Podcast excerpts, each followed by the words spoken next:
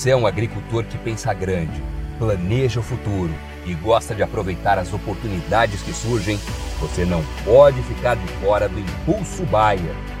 O maior programa de fidelidade do agro brasileiro. E o Impulso Bayer funciona de um jeito muito simples.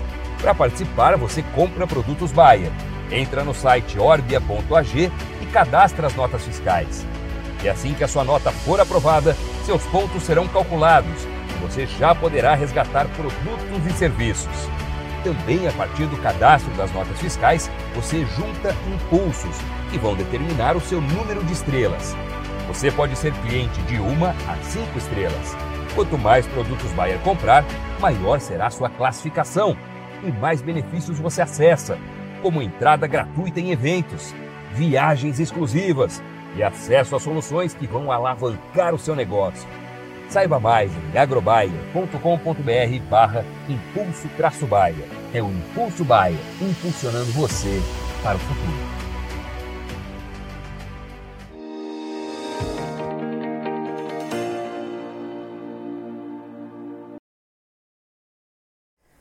Olá, você que nos acompanha aqui pelo Notícias Agrícolas, eu sou Letícia Guimarães e a gente está aqui então para falar um pouquinho sobre o mercado de ovos. Vamos ver como que esse mercado encerrou o mês de outubro, como que foi o desempenho portanto, desse setor e como que a gente começa esse mês de novembro e vê as perspectivas até o final do ano. E quem está aqui para trazer essas informações para a gente, para compartilhar esse cenário para o mercado dos ovos, é a Juliana Ferraz, que é pesquisadora do CPEA. Seja muito bem-vinda, Juliana. Obrigada, Letícia. Letícia, eu que agradeço o convite. Juliana, como que a gente viu o mercado dos ovos performar no decorrer do mês de outubro? Bom, os, os preços do, dos ovos, eles encerraram uh, o mês de outubro um pouquinho enfraquecidos, né? Mas uh, o desempenho no mês de outubro, de um modo geral, foi muito bom, Letícia. Os preços avançaram em relação a setembro, né? E os preços dos ovos acabaram encerrando o mês aí, né? No acumulado do mês, é, com valorização frente a setembro. Né? E parte dessa valorização se deve em função da demanda bastante firme ao longo do mês e também da menor oferta do produto.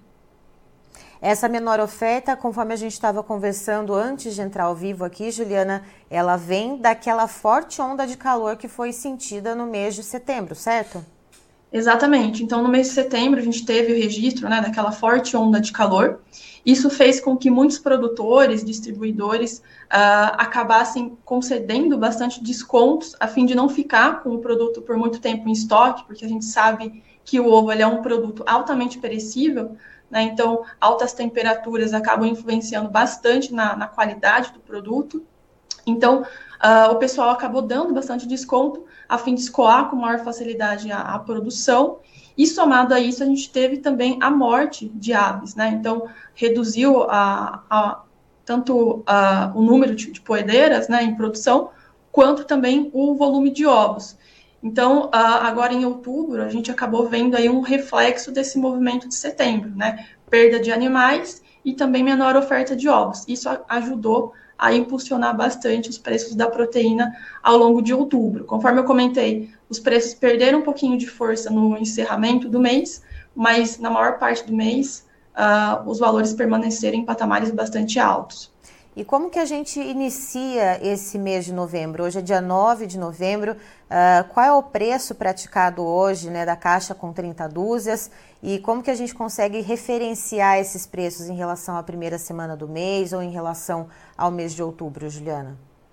Hoje, o preço médio da caixa com, com 30 dúzias, se a gente for analisar em Bastos, que é a principal região produtora aqui do estado de São Paulo, está em média de R$ 142,84. Né? Isso é uma alta de uh, um pouco mais de 1,8%, né? então quase 2% aí de alta uh, nessa semana em relação à semana passada. Certo. E esse aumento em relação à semana passada, uh, ele tem a ver com entrada de massa salarial, ele tem a ver com a questão de feriado, com alguma interrupção de negociações? O que, que fez trazer essa, essa melhora nos preços nesta segunda semana do mês de novembro?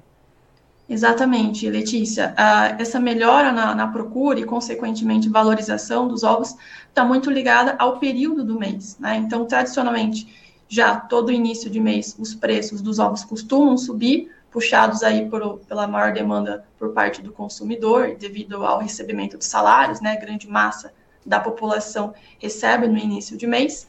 Na verdade, uh, os agentes esperavam que esse movimento de recuperação dos preços dos ovos e alta fosse vir na semana passada, uh, por conta até mesmo do feriado. É comum que uh, no período que antecede, no dia, nos dias né, que antecedem feriados, as grandes redes atacadistas e varejistas antecipem as compras, mas esse movimento uh, foi um pouco atípico na semana passada, não aconteceu no mercado de ovos e acabou vindo agora nessa semana.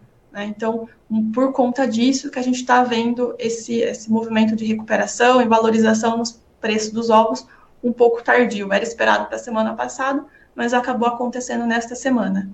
E nesse mês de novembro, a gente ainda vê o mercado de ovos uh, sendo afetado por essa onda de calor que uh, matou bastante galinhas poedeiras e também limitou a produção, Juliana? Dificilmente a gente vai ver movimentos de preços né, tão, tão expressivos assim, altas tão significativas é, ao longo das próximas semanas. É claro que vai depender muito uh, de como que vão se dar essas temperaturas também, porque a gente sabe que temperatura alta influencia bastante na produção. Uh, ainda que hoje, né, muitas granjas sejam bastante tecnificadas, né, então a, as temperaturas não influam tanto no, no processo produtivo, a gente tem, ainda tem boa parte das granjas no modelo convencional, bastante tradicionais, que ainda sofrem com esses impactos de temperatura. Então, ainda que não seja um volume tão grande de granjas, né, é, qualquer uh, movimento nesse sentido de perda de aves acaba, de algum modo, impactando no mercado. Então, a princípio, a gente não acredita que vai haver uh, uma, uma, drástica é, mortalidade de, de, de, aves, como a gente viu no, no, mês, no mês de setembro, né? Mas, uh, se continuar havendo uma mortalidade bastante significativa, pode ser que o pessoal acabe concedendo aí bastante descontos e isso acabe refletindo na queda nos preços dos ovos. E Juliana, o que, a gente pode esperar agora até o final do ano, né? E até, por exemplo, até comecinho ali de janeiro? Uh, quais são as perspectivas de mercado? Como que a gente pode olhar para a demanda da indústria para produtos natalinos como panetone, por exemplo? O que, que a gente tem de cenário traçado até janeiro ali de 2024? A expectativa, Letícia, é que os preços dos ovos eles acabem de fato se acomodando né, nesses patamares mais baixos, né? Uh, até porque o ovo ele não é um produto tão, tão demandado no final de ano e tão pouco no início de ano, que é uma época, por exemplo, de, de recesso escolar. A gente sabe que a, a merenda escolar é, demanda de, de, bastante ovos, né? Então, assim como carne de frango também. Então, a gente não vai ter essa demanda por parte das escolas. É, e também uh, em relação às compras das indústrias, né, para produtos típicos aí da época, boa parte já foram feitos, né, então as compras já foram realizadas, e uh, a gente tem conversado com agentes aqui do setor, e o mercado ele aparenta estar bastante calmo, né, então uma, uma oferta com uma demanda bastante ajustada, não tem uma demanda forte da indústria nesse sentido, capaz de impulsionar os preços. Então, por isso, ao que tudo indica, os valores da, da proteína eles devem acabar se acomodando aí em, em níveis mais baixos. Certo. Juliana, muito obrigada pelas informações. Você e todo o time do CPE, claro, são sempre muito bem-vindos aqui com a gente no Notícias Agrícolas. Imagina, eu que agradeço o convite. Foi um prazer. Tá, então estivemos com a Juliana Ferraz, que é pesquisadora do CPEA, nos trazendo as informações a respeito do mercado de ovos.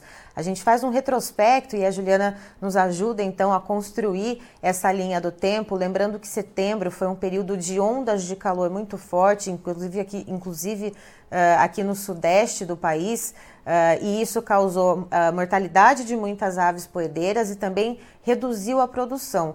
E isso o que, que acabou gerando em outubro? Um aumento no preço dos ovos somado à demanda aquecida. Então, outubro foi um mês uh, de patamares bastante positivos para os ovos. A gente entra em novembro com valores positivos também, mas ainda assim um pouco mais baixos do que o mês de outubro. E a Juliana, ela explica outra coisa também que foi um movimento atípico. A primeira semana agora do mês de novembro, que teve o feriado, ela conta que geralmente as redes atacadistas atacadistas e varejistas costumam se antecipar e fazer promoções ali uh, pré-feriado, mas não foi o que aconteceu para o mercado de ovos. E essas promoções vieram agora, essas compras das redes varejistas vieram agora na segunda semana do mês de novembro. Então a gente tem um reajuste em comparação à semana passada de quase 2%. A caixa de 30 dúzias de ovos referência a Bastos, aqui no interior de São Paulo, está valendo hoje R$ 142,84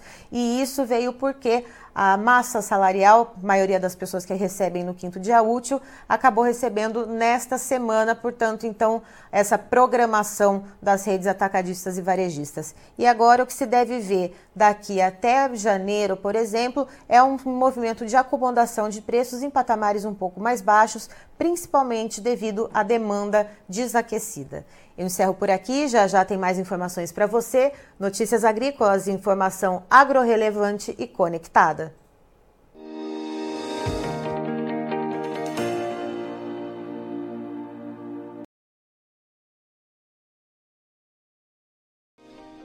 Se inscreva em nossas mídias sociais. No Facebook, Notícias Agrícolas. No Instagram, arroba Notícias Agrícolas. E em nosso Twitter, arroba Norteagri. E para não perder nenhum vídeo, não se esqueça de nos acompanhar no YouTube e na Twitch Notícias Agrícolas Oficial.